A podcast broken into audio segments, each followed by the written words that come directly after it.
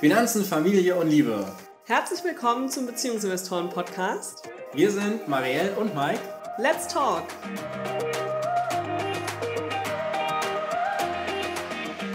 Die heutige Podcast-Folge ist hochaktuell, aber nicht zum richtigen Zeitpunkt aus unserer persönlichen Sicht. Beziehungsweise nicht zum richtigen Zeitpunkt, dass wir gut dastehen. Denn es geht um den Depotstand von unserem Babyinvestor. Wieso von unserem Babyinvestor? Wir investieren für unseren Sohn seit zwei Monaten nach seiner Geburt, also ungefähr, ich glaube, seit Oktober 2018 an der Börse in ETFs bislang ausschließlich. Jeden Monat verschicken wir auch ein Newsletter über die Beziehungsinvestoren, in dem wir den aktuellen Stand berichten. Denn man hört ja immer wieder, dass es sich so lohnt, in ETFs zu investieren, wenn man das über einen langen Zeitraum macht und eben per Sparplan jeden Monat, weil man dann eben einen super Cost-Average-Effekt hat und der Zinseszins viele, viele Jahre für das Kind arbeiten kann. Meistens plant man ja, dass das Depot so bis zum 18. Geburtstag in etwa befüllt wird und dann das Kind mit 18 ein stattliches Startkapital bekommen soll. Auch das war natürlich unsere Motivation für den Babyinvestor zu sparen in diesen Sparplänen. Wir haben damit, wie gesagt, relativ schnell nach der Geburt angefangen, machen das auch seitdem, sehr, bleiben da immer schön dran, investieren jeden Monat und jetzt ist der erste Crash da.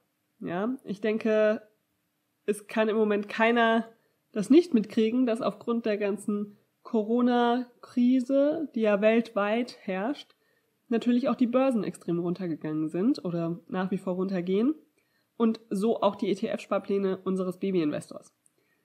Bisher konnten wir eigentlich jeden Monat einen Anstieg der ETF-Sparpläne bzw. der Anteile, die er hat, verkünden. Und da ist es natürlich schön, jeden Monat so ein Newsletter zu schreiben, unseren Followern zu erzählen, wie toll sich das entwickelt. Ähm, das ist ja auch der Grund, warum wir das machen. Ja, wir möchten andere motivieren, auch Geld für ihre Kinder anzulegen. Das eben nicht einfach auf ein Sparbuch zu tun, sondern das wirklich an der Börse zu tun, um auch eine entsprechende Rendite zu erzielen. Ja, jetzt im Moment haben wir gerade eher einen Verlust im Depot stehen, aber das macht uns keine Sorgen, denn es kommt jetzt eben genau dieser Cost-Average-Effekt ins Spiel. In diesen Monaten jetzt können wir natürlich auch zu deutlich günstigeren Preisen ETF-Anteile kaufen. Das heißt, wir investieren für unseren Babyinvestor 150 Euro im Monat. 100 Euro kommen da von seinem Kindergeld und 50 Euro bekommt er von seinen Urgroßeltern gesponsert. Und dieses Geld teilen wir auf zwei verschiedene ETFs auf. Die 100 Euro gehen in einen World ETF, das heißt, darin sind Aktien aus der gesamten Welt enthalten. Die 50 Euro gehen in einen ETF auf den MDAX, das heißt, die größten, erfolgreichsten mittelständischen deutschen Unternehmen. Also, falls ihr das noch nicht gehört habt, den DAX kennt ihr ja sicherlich. Der DAX enthält die 30 größten deutschen Unternehmen von der Marktkapitalisierung her und der MDAX eben die größten, erfolgreichsten Mittelstandsunternehmen. Warum haben wir uns dafür entschieden und nicht für den DAX? Naja, das Geld, die 50 Euro, kommen ja wie gesagt von den Urgroßeltern. Das ist mein Opa, mein Opa hat eigentlich mich auch zu den Aktien gebracht. Ja, der hat schon immer in Aktien investiert und hat mir immer gesagt, dass er all seine Urlaube von Aktien finanziert. Das heißt, das war so ein bisschen mein Anlagevorbild. Ja, und als er dann sagte, er möchte gerne 50 Euro im Monat, dass wir für den Kleinen anlegen, haben wir natürlich überlegt, wo rein. Ähm, mein Opa selbst hat eigentlich, soweit ich weiß, immer nur in DAX-Aktien investiert. Das wollten wir aber nicht machen. Wir haben gesagt, wir möchten nicht den DAX-ETF, wir möchten aber etwas, was unser Uropa oder der Uropa des Kleinen auch versteht, dass er auch nachvollziehen kann, wo er sein Geld jetzt für den Kleinen rein investiert. Und deshalb haben wir uns für den MDAX entschieden, weil er natürlich mit deutschen Unternehmen viel mehr anfangen kann und der MDAX aber aus unserer Sicht vielversprechender ist als der DAX selbst. Man hört ja auch immer, dass die deutsche Wirtschaft, ja, dass der deutsche Mittelstand so toll ist, ja, und dass der die Wirtschaft trägt. Genau. Deshalb haben wir uns entschieden, den MDAX mit den 50 Euro zu machen und der World ETF mit den 100 Euro, die aus dem Kindergeld kommen tatsächlich. Also man kriegt ja, ich glaube, 204 Euro Kindergeld im Monat. Und da haben wir gesagt, 100 Euro gehen jeden Monat in die Zukunft des Babyinvestors. in diesen World ETF, weil die, also da ist einfach die ganze Welt vertreten, ja. Und normalerweise haben wir gesagt, wird das eben kontinuierlich nach oben gehen. Weil selbst wenn es mal einem Land nicht so gut geht, irgendwo eine Krise ist, dann hat es nicht den Impact auf die gesamte Welt. Jetzt gerade die Corona-Krise doch, weil das tatsächlich die ganze Welt betrifft. Das ist aber wirklich nicht schlimm, weil wir eben, wie vorhin schon gesagt, jetzt komme ich wieder dazu zurück, jetzt für unsere 100 Euro im Monat einfach mehr Anteile bekommen, als wir es in den ersten 17 Monaten bekommen haben, wenn wir jeden Monat die 100 Euro investiert haben. Ich hoffe, das ist nachvollziehbar soweit. Das werde ich natürlich nicht jedes Mal erklären, also das erkläre ich auch nicht jedes Mal im Newsletter, sondern den Newsletter verschicken wir jeden Monat und teilen da die tatsächlichen Zahlen. Also bei was steht das Depot des Junior Investor, Baby Investors? Ja, vielleicht Junior Investor, ist ja gar nicht mehr, gar kein Baby mehr. Also wenn ihr das ähm, schwarz auf weiß lesen möchtet, dann abonniert gerne unseren Newsletter. Geht dazu einfach auf www.beziehungs-investoren.de slash newsletter. Und dort findet ihr alle Informationen und auch die Möglichkeit, euch anzumelden, um den Newsletter zu bekommen. Und da gibt es eben einmal im Monat das Depot-Update. Aber in Zukunft gibt es das eben auch hier zu hören in dem Podcast.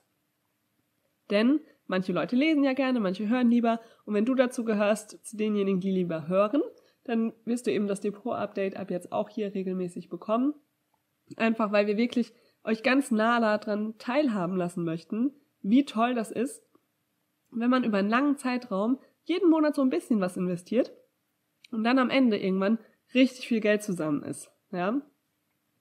Und ähm, so wird der berühmte Zinseszinseffekt hoffentlich auch einfach mal wirklich sichtbar. Weil wenn man selbst anfängt zu investieren, kann man sich das ja immer kaum vorstellen, weil man einfach selten über so einen langen Zeitraum schon so in ETFs investiert hat. Die gibt's ja noch nicht so lange. Deshalb machen wir das und sind gespannt, wie das in ein paar Jahren aussieht. Jetzt schauen wir erstmal, wie sieht's nach 18 Monaten investieren aus, direkt im Corona-Crash, sage ich mal.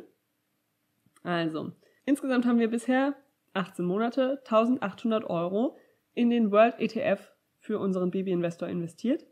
Davon sind aktuell noch 1369,70 Euro übrig. Das klingt jetzt natürlich erstmal schockierend. Das sind auch ungefähr ja, knapp 24 Prozent Verlust, die da aktuell zu Buche stehen. Über 400 Euro. Das tut natürlich weh, wenn man das sieht. Ich muss aber auch sagen, dass wir all die 17 Monate vorher jeden Monat da eine grüne Zahl hatten. Ja, es ist immer nach oben gegangen, ganz langsam. Also man muss auch sagen, da ist jetzt nicht so, dass man da jedes, jeden Monat 10, 15 Prozent macht. Es waren dann immer so zwischen 2 und 10 Prozent. Und das ist ja schon sehr angenehm. Außerdem bekommt er auch regelmäßig eine Dividende, ich glaube zweimal im Jahr oder so. Also da ist für einen eineinhalbjährigen ist es schon toll, dieses Geld zu haben. Und wenn es jetzt mal ein Monat rot ist, ja, dann ist es so. Wie gesagt, wir werden diesen Monat dafür günstig nachkaufen können. Und ich bin mir sicher, dass die Weltwirtschaft sich auch irgendwann erholen wird. Und dann, wenn es hochgeht, haben wir wenigstens viele Anteile für unser Geld bekommen. Die 900 Euro, die wir bisher in den MDAX investiert haben, beziehungsweise mein Opa in den MDAX für den Babyinvestor investiert hat, liegen aktuell noch bei 675,26 Euro. Das heißt, auch hier sind ungefähr 24% Verlust zu Buche. Zusätzlich hat unser Babyinvestor noch einen DAX-ETF tatsächlich es ist ja einmal im Jahr der Tag der Aktie. Da an diesem Tag kann man immer DAX-Aktien und auch DAX-ETFs ohne Gebühren kaufen. Da der Babyinvestor zur Geburt und auch zum ersten Weihnachtsfest einiges an Geldgeschenken bekommen hat, haben wir letztes Jahr am Tag der Aktie, als es eben keine Gebühren gekostet hat, für ihn einen DAX-ETF gekauft im Wert von 1660,50 Euro. Der steht aktuell noch bei 1258,20 Euro.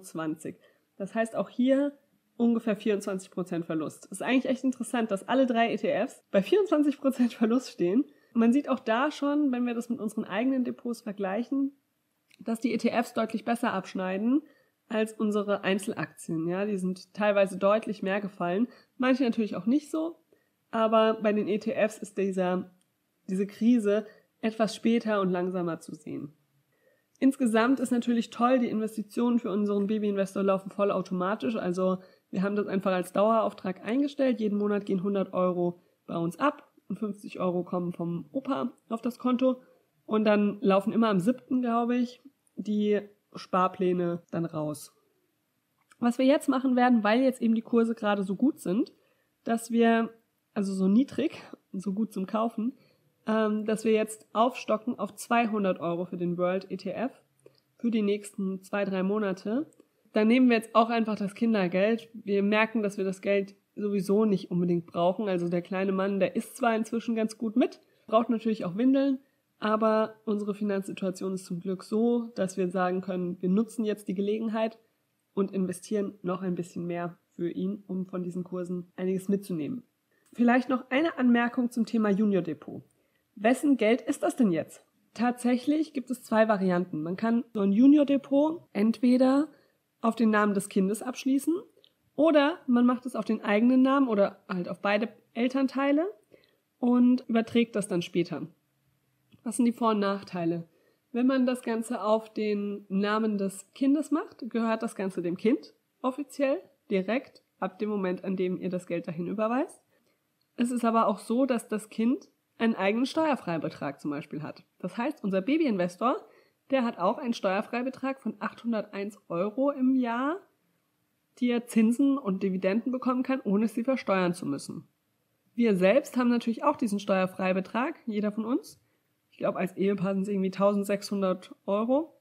Die haben wir aber zusammen schon ausgeschöpft. Das heißt, wenn wir jetzt das Ganze auf unseren Namen abschließen dann, und dann Dividenden erhalten, dann müssen wir das versteuern. Das heißt, dass einfach weniger Gewinn übrig bleibt.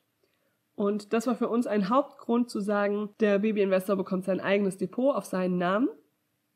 Und der zweite Grund ist, dass wir sagen, ja, es besteht natürlich das Risiko, weil es ist sein Geld, ja, dass er irgendwann sagt, ich möchte das jetzt verkaufen und hau es für einen Sportwagen auf, auf den Kopf.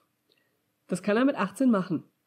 Aber für, wir sagen eben, wenn wir das Depot von Anfang an in seinem Namen haben, dann sind wir beide gezwungen, uns darum zu kümmern, dass unser Babyinvestor eine entsprechende Finanzbildung bekommt, dass er sich für Aktien interessiert, dass er versteht, wie toll das ist, dass er diese ETFs hat und dass es viel klüger ist, das liegen zu lassen, als es für einen Sportwagen rauszuhauen.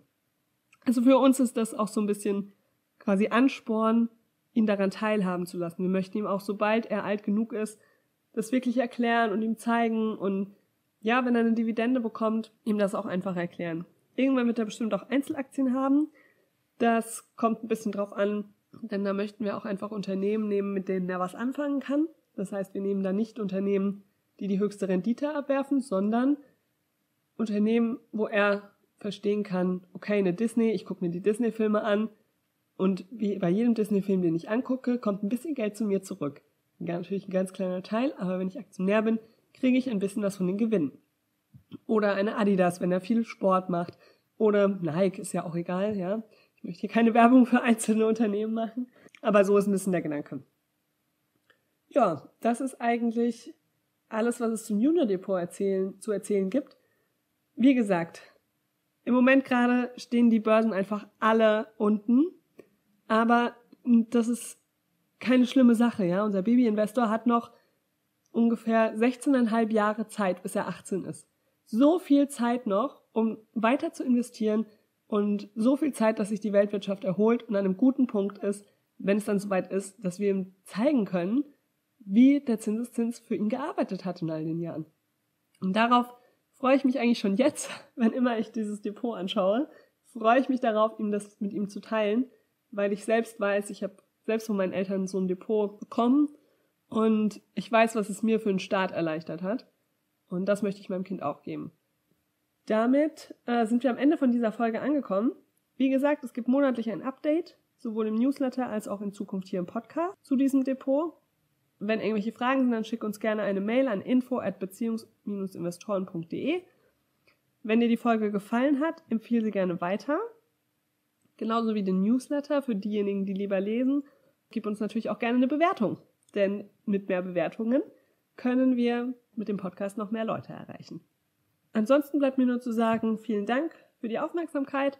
Bis zum nächsten Mal im Beziehungsinvestoren Podcast, wenn es wieder um Finanzen, Familie und Liebe geht.